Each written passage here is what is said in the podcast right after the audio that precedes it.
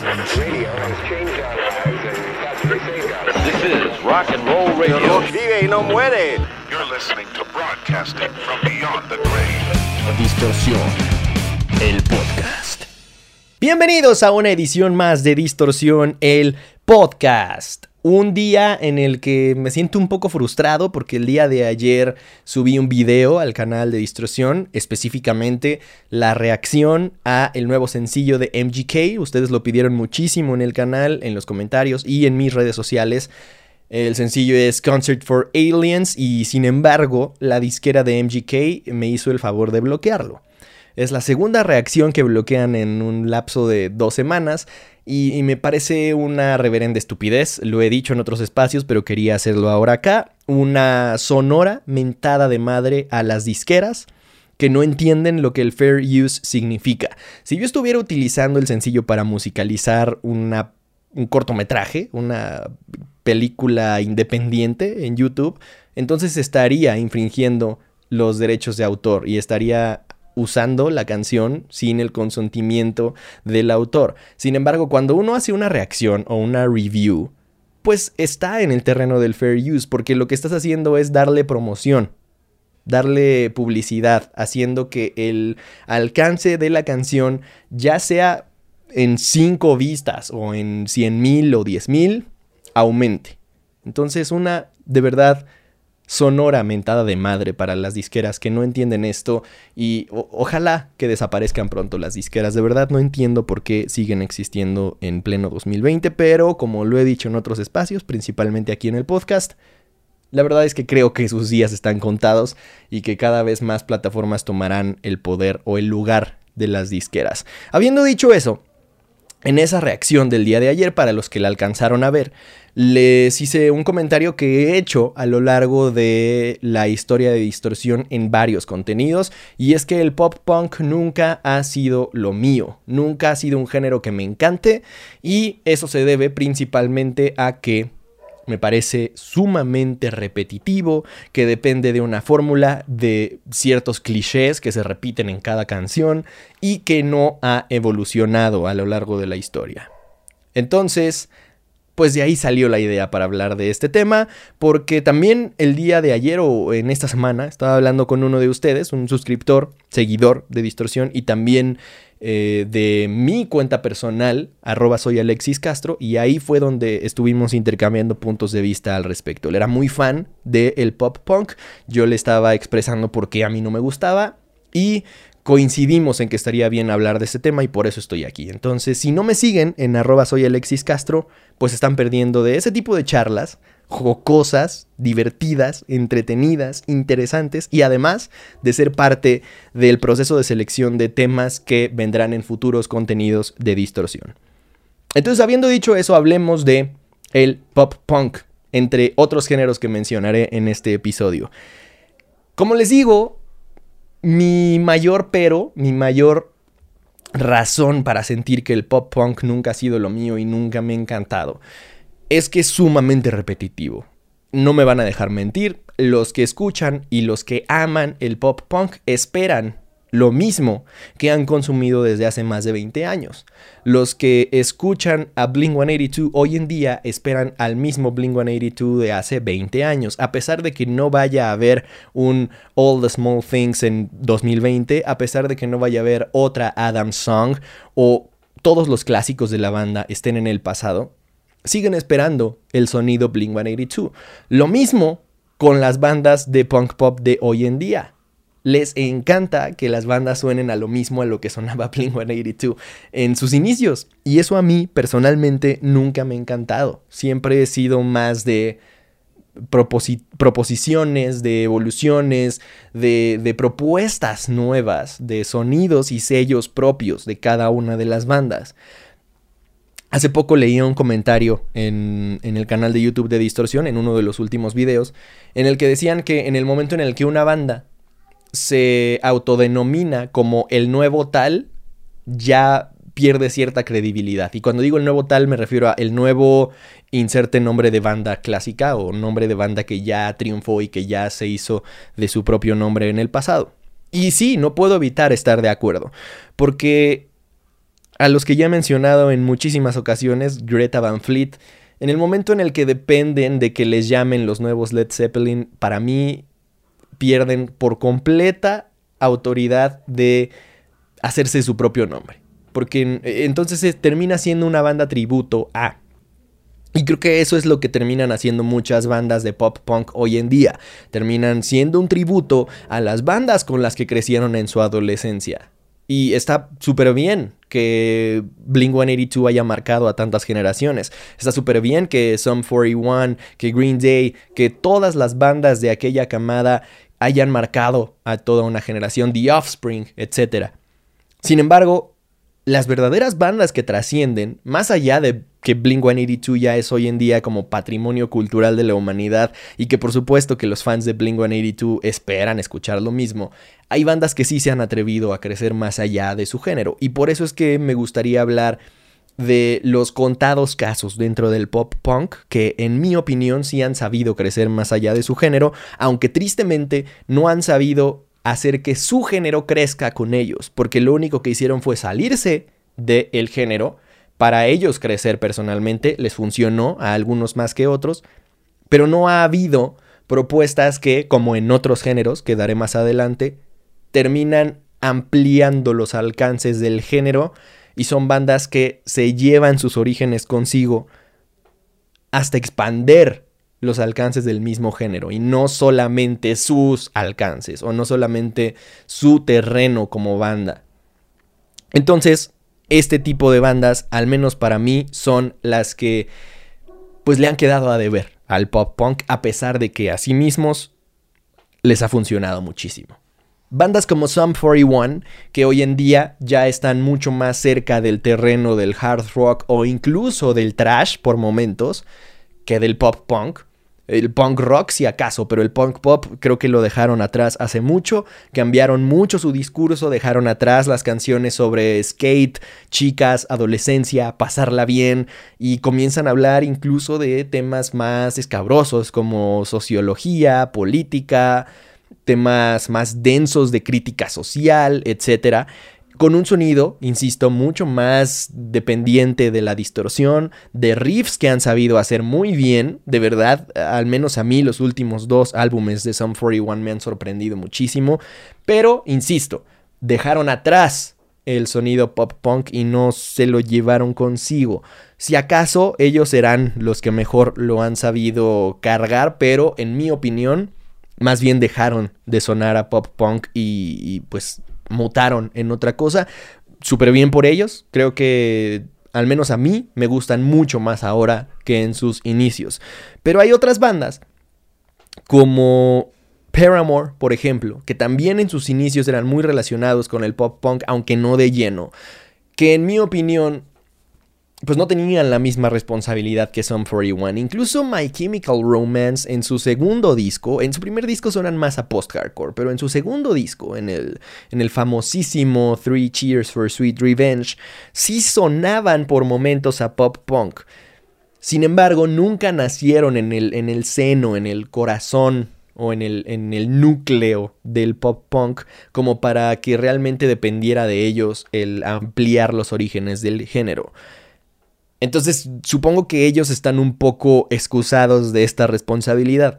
Pero bandas como Sum 41, como Fallout Boy, que también se fueron por otro camino por completo, o sea, en lugar de decir, ya llegó hasta aquí la carretera, voy a construir de aquí hacia adelante y luego que la siguiente banda construya de donde yo me quede hacia más adelante para que el género se siga expandiendo, pues les parece o les resulta mucho más redituable y más fácil tomar otro camino, simplemente. Y es por eso que la carretera del pop punk se queda del tramo A al tramo B, del mismo tramo en el que empezó la primera banda de pop punk.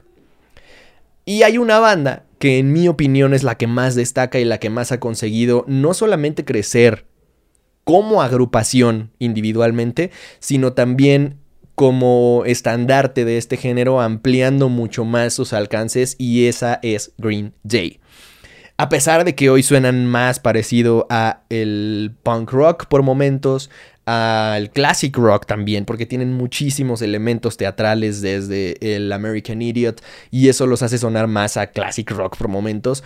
Creo que ellos han sabido mantener bien la esencia del pop punk y del punk rock y sí ampliar los alcances y sí tener un sello propio y sí tener una propuesta propia, aunque insisto, después del American Idiot era muy complicado que mantuvieran ese nivel. Se las ingeniaron para todavía sacar tres discos que estuvieran pues más o menos abajito del nivel del American Idiot, pero ya sus últimos materiales discográficos sin duda alguna decayeron en cuanto a nivel y eso pues les pasa factura en cuanto al interés de la gente, en cuanto a las reseñas de la crítica, etc. Sin embargo, ellos ya son un imperio. Y ese imperio no se construyó, como en el caso de Blink 182, por ser los primeros o por ser los que más canciones hicieran del mismo género, o por ser los más conocidos, por ser políticamente incorrectos y polémicos y hacer un video encuerados antes que nadie. Ellos lo consiguieron al tener un sello propio, una propuesta que creciera más allá de su género. Y eso es lo que creo que vale tanto de Green Day. Les podrán criticar lo que quieran, pero en vivo son una bandota, a pesar de que mantienen la misma simpleza y monotonía de la fórmula del pop punk. No es nada complicado aprender a tocar todas las canciones de Green Day en la guitarra, en el bajo, en la batería. Incluso la, la voz de Billy Joe Armstrong no tiene nada de espectacular en cuanto a eh, rango vocal se refiere o en cuanto a técnica. Es una banda que entra perfecto en esta fórmula del pop punk porque es muy simple, es muy fácil de descifrar, de digerir. Sin embargo, la propuesta que ellos pusieron sobre la mesa es otro pedo por completo. Ahí fue donde hicieron gigante su género inicial, donde hicieron gigante su propuesta, donde se volvieron una banda de estadio y eso creo que les ha faltado a muchas otras bandas. Sí, es cierto, Sum 41 creció casi al nivel de pues hoy estar cerca de ser headliner de algún festival. Sin embargo, en el momento en el que entra Green Day al cartel, siempre va a estar arriba Green Day. Paramore también creció a ese nivel. Ellos sí, si acaso podrían competirle en cuanto a en cuanto a alcance o en cuanto a la gente que podrían meter a un festival y estar al mismo nivel en el cartel que Green Day, pero ellos, insisto, ya están por otro camino por completo, no tienen absolutamente nada que ver, sobre todo en sus últimos materiales con el pop punk.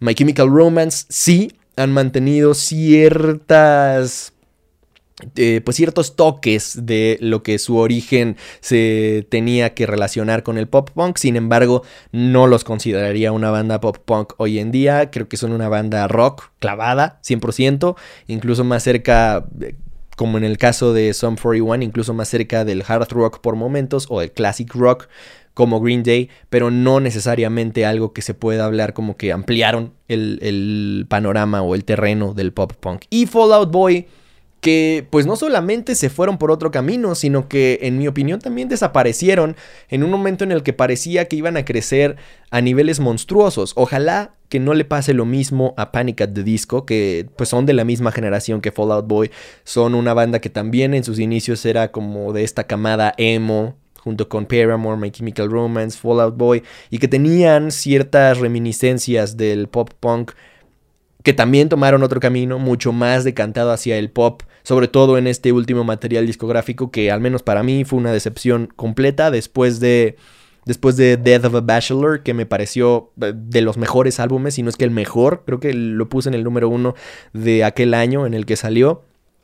En cuanto a producción se refiere, a pesar de que era super pop, era un discazo y, tenía muchísima propuesta, tenía muchísima producción, mm, una calidad en cuanto a composición impresionante. Brandon es un genio contemporáneo sin lugar a dudas, pero para este último disco ya se fueron por completo hacia los intereses comerciales de su disquera. sabían que tenían la puerta abierta para tener pues presencia en incluso películas como Frozen o Trolls o eh, películas directamente infantiles y que están dedicadas y creadas a vender mercancía. Y eso fue lo que hizo Fallout, eh, Disco, perdón. Entonces creo que Fallout Boy iba como por ese camino, de hecho llegó al punto en el que hoy en día está Panic at the Disco antes de que lo consiguiera Brandon Urie Ellos llegaron a ser la canción oficial de la NBA, si no me equivoco, en una. hace dos temporadas o algo así. Y, ahí se quedaron. Con Centuries creo que fue que lo consiguieron y ahí se quedaron. No, no llegaron a más.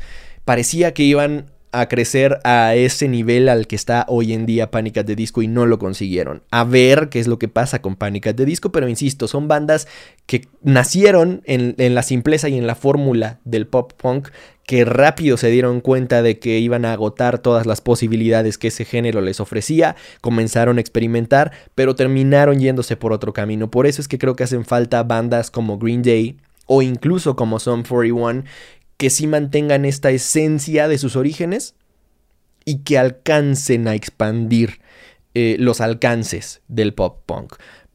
Por eso es que todas mis esperanzas están puestas en Neck Deep, porque creo que ellos lo han sabido hacer muy bien, sobre todo con el paso del tiempo se nota la madurez, se nota que quieren hablar de otro tipo de cosas, que quieren tener una propuesta propia. Y en su último material discográfico, en mi opinión, lo consiguen por momentos hay canciones en las que se escucha que es un pop punk completamente propio de Neck Deep, una propuesta más, más ruda, más distorsionada, más pesada, pero, pero al menos en mi opinión, y eso lo pueden ver en, en mi review completa del disco, no se comprometieron al 100% con ese cambio, no lo mantuvieron, no fueron lo suficientemente constantes de principio a fin en el álbum. Y hay canciones que vuelven a sonar a la misma fórmula y a los mismos clichés. Entonces, no es que no me guste el pop punk nada más, porque sí es que es un género que se ha repetido y se viene repitiendo desde hace más de 20 años y que eso a mí, al menos, se me hace como que, pues, o sea, chido que toques pop punk, que tu banda sea pop punk, pero pues si quiero escuchar pop punk, creo que prefiero escuchar a Blink 182, los primeros álbumes de Green Day y no a tu banda emergente, amigo a menos de que de verdad sea una revelación impresionante. Pero normalmente lo que termina pasando es que incluso si es una revelación impresionante, termina siendo un Greta Van Fleet más. Y ya que hablo de Greta Van Fleet, pues voy a hablar de otro género que, que me parece que es exactamente lo mismo y que estoy seguro que va a tocar mucha más fibra sensible que lo que podría hacer el pop punk, porque ese género suele relacionarse mucho con los adolescentes y, pues público joven que está apenas entrándole al mundo del rock, pero el que sigue es quizá el género más amado por excelencia dentro del mundo del rock, o el subgénero, mejor dicho. Y estoy hablando de el hard rock.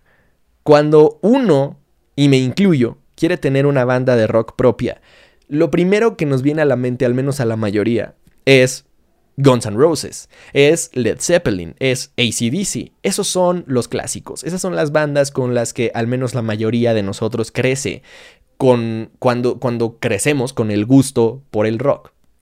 Porque son las bandas que todo el mundo ubica, que nuestros padres escuchaban o que los padres de nuestros padres escuchaban y son las más fáciles de engancharnos porque son las más icónicas. Sin embargo, vuelvo a lo mismo. Quien quiera hacer un nuevo Led Zeppelin, quien quiera hacer un nuevo Guns N' Roses, quien quiera hacer un nuevo Black Sabbath, buena suerte con eso. Porque no va a haber otro Tony Iommi, no va a haber otro Robert Plant, ni otro Jimmy Page, ni otro Bonzo Bonham. es que es una bandota. Ni, ni va a haber otro Slash, ni otro Axel Rose. No los va a haber. Y en el momento en el que tú te cuelgas esa etiqueta, pues automáticamente se pone la comparación y tú lo estás haciendo solito. Y automáticamente estás diciendo que tu tirada es querer sonar a eso, a lo que sonaba tu banda a seguir o tu banda modelo. Y número uno, no creo que lo vayas a conseguir. No creo que vayas a ser capaz de hacer un nuevo riff como Sweet Shallow Mine. No creo que vayas a hacer un nuevo una nueva base rítmica como la de rock and roll de Led Zeppelin. Y tampoco creo que vayas a inventar un género como lo hizo ACDC. Y quizá no un género, pero por lo menos un sonido lo suficientemente icónico como lo hizo ACDC. En el caso de ACDC, que también he hablado mucho al respecto, creo que es una banda que lleva repitiéndose no 20 años, 40, más de eso. Todos sus discos suenan exactamente igual. Le duela a quien le duela Por supuesto que no estoy diciendo que no me guste ACDC, me encanta ACDC. Pero en el momento en el que escuchas un solo disco de ACDC, es como si hubieras escuchado toda su discografía. Por supuesto, hay excelentes canciones, incluso en sus últimos discos. En el Black Eyes viene Rock and Roll Train y es un rolón.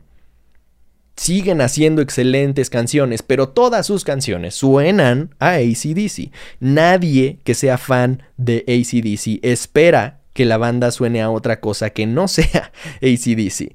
Y esa es por la simple y sencilla razón de que ellos inventaron su sonido. Ellos inventaron el sonido ACDC. Nadie toca la guitarra y nadie hace riffs de guitarra como Angus Young. Y buena suerte si quieres ser el nuevo ACDC. Entonces a mí me parece que es súper válido que la gente tenga aspiraciones de querer sonar hard rock, de que tu banda esté dentro del género hard rock, pero ¿qué vas a poner sobre la mesa?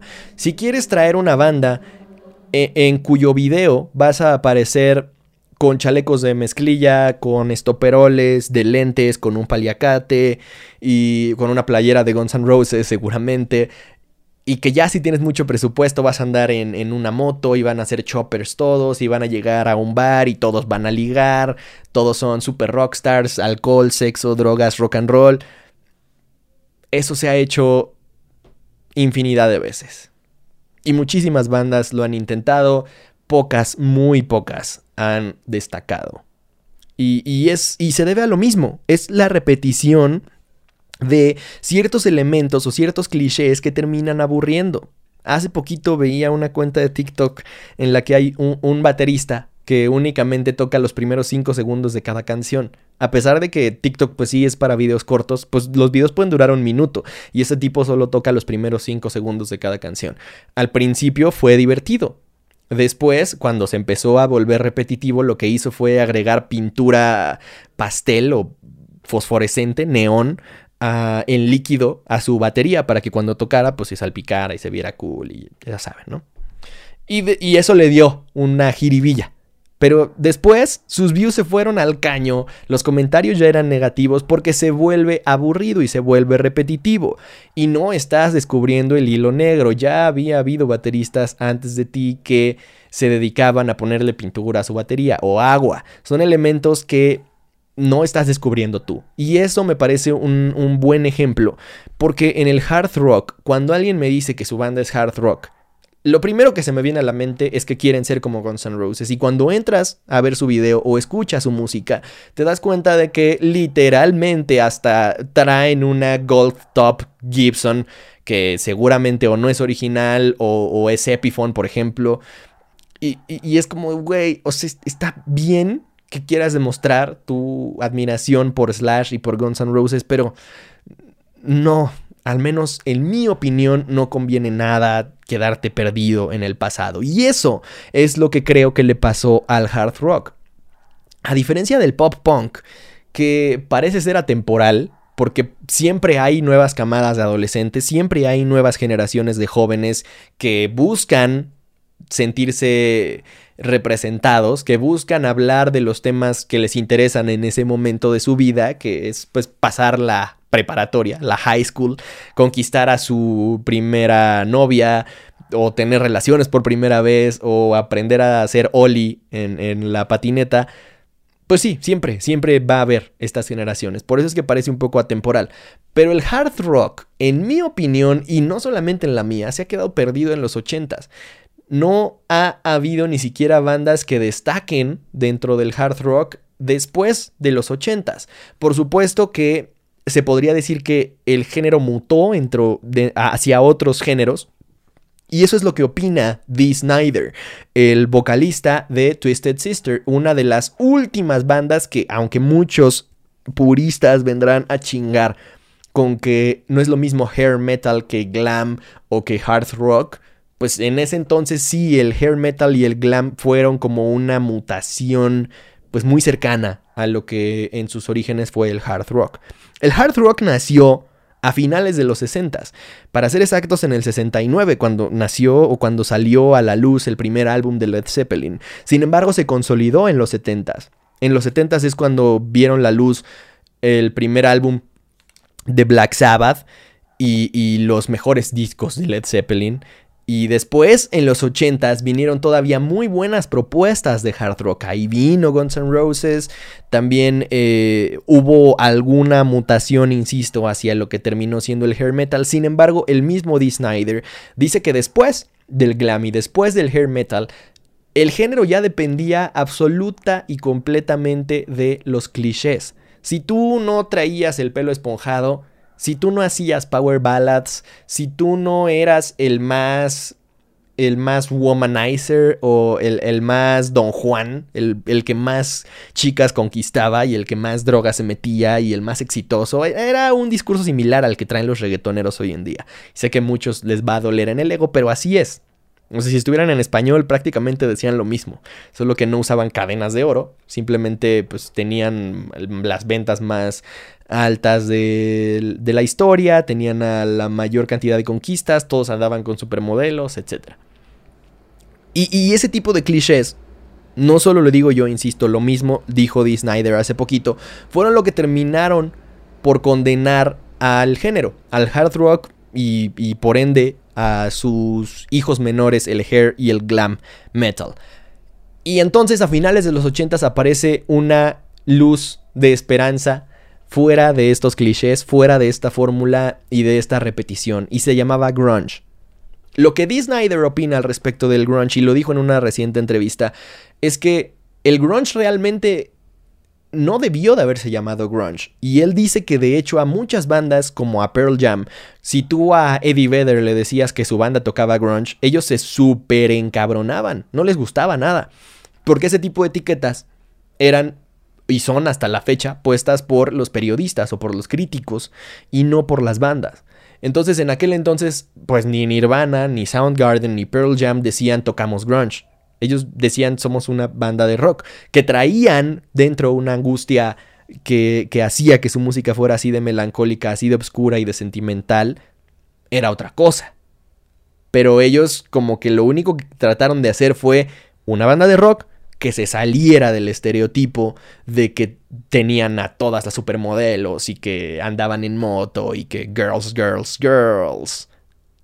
Yeah cuando se salen de ese concepto, empiezan a hablar de temas profundos, de temas sociológicos, de aceptación, de los que no tenían voz. Y ahí fue donde resonaron con toda una generación y marcaron a más de una generación realmente. Pero por eso es que fueron tan importantes y se terminaron comiendo por completo al hard rock y al grunge. Digo, y al hair metal y al glam. Sin embargo, el, el grunge no es otra cosa más que una banda de rock que cambió el discurso pero no se parecían en cuanto a sonido, tenían una propuesta sonora bien distinta a la del hard rock. Por eso es que creo que en ese momento como que las bandas de hard rock se negaron a morir. Y por eso es que hasta la fecha a Guns N' Roses le sigue dando todo el miedo del mundo lanzar nueva música. Y si no es miedo, pues por lo menos es que no lo necesitan. Ellos hicieron historia con lo que establecieron como su sonido. Lo mismo con ACDC y con todas las bandas que me digan del hard rock. Motley Crue sigue dando tours y sigue dando conciertos a pesar de que llevan separándose como 10 años. Entonces, ahí es donde viene esta, esta diferencia, al menos para mí, entre el hard rock y el pop punk que uno parece hacer exactamente lo mismo, pero no pasa de moda. Como que sigue, sigue habiendo un público, siempre hay alguien que está dispuesto a escuchar exactamente lo mismo, solamente que sean de su generación. Con el hard rock pasa otra cosa bien distinta, que es que cuando alguien intenta hacer hard rock hoy en día, es muy complicado que tengan la credibilidad suficiente como para ganarse a un nuevo público, porque los fans del rock no necesariamente están esperando que suenes a hard rock, están esperando una nueva propuesta. Eso fue lo que le dio tanto éxito al post-hardcore, al metalcore, y de ahí salieron bandas como Asking Alexandria. Cuando uno ve el, el video de To The Stage de su álbum Reckless and Relentless, uno puede ver un video de Guns N' Roses. Es una calca de un video de Guns N' Roses los excesos, las drogas, el rock and roll, el sexo, las mujeres, el, verte bien padrote caminando por Sunset Street con tus con tu chamarra de piel y tus amigos al lado. Eso era Guns N' Roses, eso era Motley Crue. Sin embargo, suena bien distinto y tenían una propuesta sonora propia. de una camada suya, al menos. Ya después terminaron repitiéndose muchísimo. Pero por eso es que esas bandas también ya se alejaron de los clichés de eh, los géneros que los vieron nacer. Es un ciclo. Sin embargo, estas, esta camada de bandas como Asking Alexandria se atrevieron a unirse a un nuevo sonido, a, a crear una nueva camada. Y no por mucho que admiraran a Guns N' Roses, a intentar sonar a lo mismo. Habrá quien diga que después en el From Death to Destiny sí lo intentaron. Sin embargo, uno no está escuchando a, a, Axel Rose, uno no está escuchando a alguien que trata de sonar como Slash. Estamos escuchando riffs que tienen mucha influencia de los orígenes de Asking Alexandria más llevados hacia el hard rock. Por eso es que creo que esa es la época de Asking que más me gusta, la del From Death to Destiny. Creo que ahí ahí debieron de haberse quedado, por ahí debieron de haber seguido explorando y sí meter elementos electrónicos, pero, pero creo que ahí era, ¿no? Y hoy se alejaron y también por eso perdieron mucho, mucho hype y mucho interés por parte de fans que ganaron en aquel entonces. Sin embargo, muy pocas bandas, insisto, se atreven a hacer esto. Los que quieren sonar a hard rock suenan exacta y precisamente a lo que sonaban las bandas hard rock de los 80. Entonces, lejos de que haya muerto el género, Creo que más bien se quedó atorado en esa, en esa época. Y que no solamente cuando nuevas bandas pretenden sonar a hard rock suenan exactamente igual, sino que se ven exactamente igual, hablan exactamente de lo mismo. Y, la diferencia con el pop punk es que al menos las bandas pues se ven distinto, tratan de hablar de otros temas, y porque los tiempos sí han cambiado y no podemos pretender que siguen siendo los 80s y que somos Slash y Axel Rose en Sunset Street. Entonces ahí hay dos géneros que en mi opinión las bandas de las últimas generaciones les deben muchísimo. Les han quedado muy, muy grande los retos de expander los alcances de esos géneros. Y no es poca cosa, ¿no? No es como que los culpe. Por supuesto que son géneros, sobre todo el hard rock es un género gigantesco y hay varias, varias de las mejores y de las más grandes bandas de toda la historia ahí dentro. Entonces será muy difícil que alguien venga a renovar este tipo de cuestiones.